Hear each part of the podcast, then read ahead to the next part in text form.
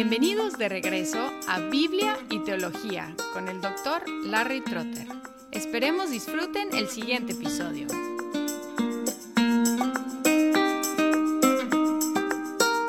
En el episodio anterior consideramos la historia de la segunda confesión helvética y algunos puntos de interés de los primeros artículos. Ahora seguimos notando algunos puntos de interés de los artículos posteriores.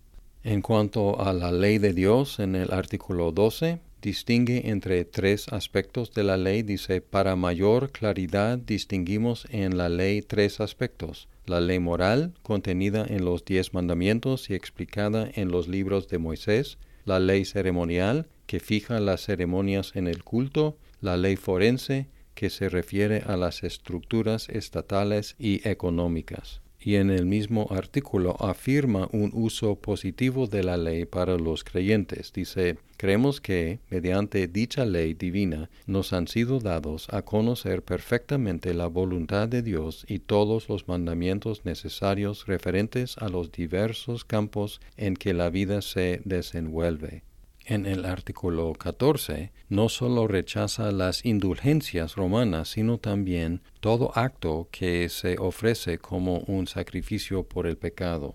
Dice sobre todo, desechamos la doctrina lucrativa del Papa con respecto al arrepentimiento, así como también a su simonía, es decir, la venta de oficios eclesiásticos, y su comercio simoníaco de las indulgencias. Y luego sigue, no obstante, insistimos, como antes dijimos, en la mortificación de la carne, pero no dejamos de añadir, pese a todo, que no se debe apremiar a Dios a que reconozca dicha mortificación como expiación del pecado. Al contrario, la mortificación ha de ser ejercitada con toda humildad como corresponde a los hijos de Dios, ejercitada como una nueva obediencia que emana de la gratitud por la redención y satisfacción perfecta que hemos recibido por la muerte y el acto expiatorio del Hijo de Dios. En el 15 habla de la justicia de Cristo y la imputación de la misma en la justificación. Dice, por el contrario, nos imputa la justicia de Cristo como si fuera la nuestra propia. Y también tiene un párrafo que compara y armoniza Santiago con Pablo, algo que le costó trabajo a Lutero y a muchos otros creyentes. En su definición de la fe en el artículo 16, enfatiza la confianza, la fiducia, siguiendo a Calvino. Dice, la fe cristiana no es meramente una opinión o imaginación humana, sino una firmísima confianza, un asentimiento manifiesto y constante del corazón y una comprensión completamente segura de la verdad de Dios, verdad expuesta en las sagradas escrituras y en el credo apostólico. Aquí uniendo los tres aspectos que encontramos en Calvino, el conocimiento, el asentimiento y la confianza. En un largo artículo, el 17, afirma varias cosas, entre las cuales es una declaración de que no hay salvación fuera de la Iglesia, siguiendo a Cipriano. Dice, tan alta tasamos la comunión con la verdadera Iglesia que afirmamos que nadie puede vivir ante Dios si no cuida de mantener comunión con la verdadera Iglesia, sino que se aparta de ella aunque luego en la explicación permite algunas excepciones. Este énfasis en la necesidad de la Iglesia va muy en contra del individualismo occidental que encontramos en la Iglesia evangélica. En el artículo 18 parece admitir una diferencia entre obispos, presbíteros, pastores y maestros, pero luego expresa una preferencia por el presbiterianismo primitivo. En el mismo artículo apoya la elección de los ministros, pero no necesariamente en forma democrática de la congregación. Afirma el sacerdocio de todos y niega el sacerdocio ministerial. Dice el sacerdocio general de los creyentes y el ministerio del servidor son, pues, dos cosas completamente distintas. mientras que el sacerdocio general es común a todos los cristianos, como acabamos de decir, el ministerio del servidor no es común a todos. Nosotros no hemos prescindido de él en la Iglesia cuando suprimimos el sacerdocio papal en la Iglesia de Cristo. Es decir, que tenemos sacerdocio todavía, pero no un sacerdocio exclusivamente de los ministros. Parece dar preferencia en el artículo 20 al bautismo por inmersión, porque dice el bautismo ha sido instruido y consagrado por Dios. Juan fue el primero que bautizó y sumergió a Cristo en las aguas del Jordán. Luego bautizaron los apóstoles también con agua.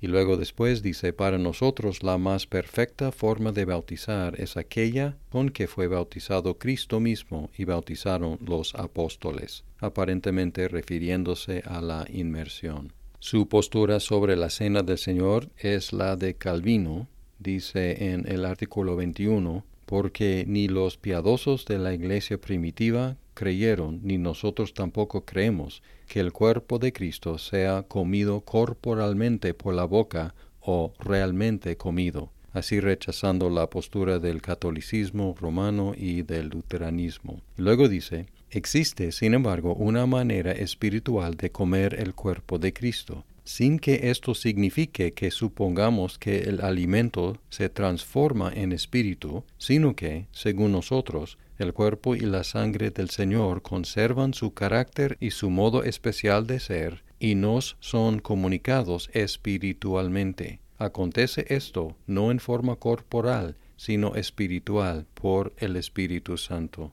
En los artículos 22 y 23 da unos consejos modestos y muy prácticos sobre la adoración cristiana interesante incluye un reconocimiento de que algunas iglesias no están preparadas para cantar. Dicen que pueden orar sin cantar. Dice, nada hay que reprochar a aquellas iglesias que cuidan de la oración creyente y debidamente ordenada pero que no tienen la costumbre de cantar, y es que no todas las iglesias están preparadas para el cántico tiene en los artículos posteriores algunos consejos muy prácticos. Artículo 24 sobre días festivos, ayuno y los alimentos. En el 25 sobre la enseñanza de la juventud y los cuidados espirituales a los enfermos. En el 26 el sepelio de los creyentes. En el 28 los bienes de la iglesia donde también dice que los bienes de la iglesia proceden de la generosidad de los miembros, pero también de los príncipes. Dice, los bienes de la iglesia proceden de legados de los príncipes y de la generosidad de los creyentes, que regalaron sus posesiones a la iglesia. Aquí admitiendo el patrocinio de los príncipes, o sea, del gobierno. Tristemente, en su lista de usos para los bienes de la Iglesia no se mencionan las misiones. En el último artículo, el 30, sobre el Estado, incluye en la misión del Estado el apoyo a la verdadera fe, como hemos notado en otros documentos reformados. Dice, enseñamos pues que el primer cuidado que corresponde a las autoridades cristianas es la religión también en ese mismo artículo apoya el concepto agustino de la guerra justa y repite aquí algunas de las características que Agustín identificó para que sea una guerra justa. Ahora con este repaso de la segunda confesión helvética terminamos nuestra consideración de algunas declaraciones de fe de la primera generación de la Reforma en Europa y en los siguientes episodios seguiremos con otros documentos que fueron posteriores a estos originales.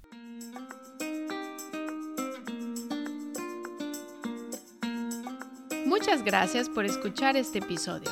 Si estás disfrutando Biblia y teología, por favor compártelo con tus amigos. Hasta pronto.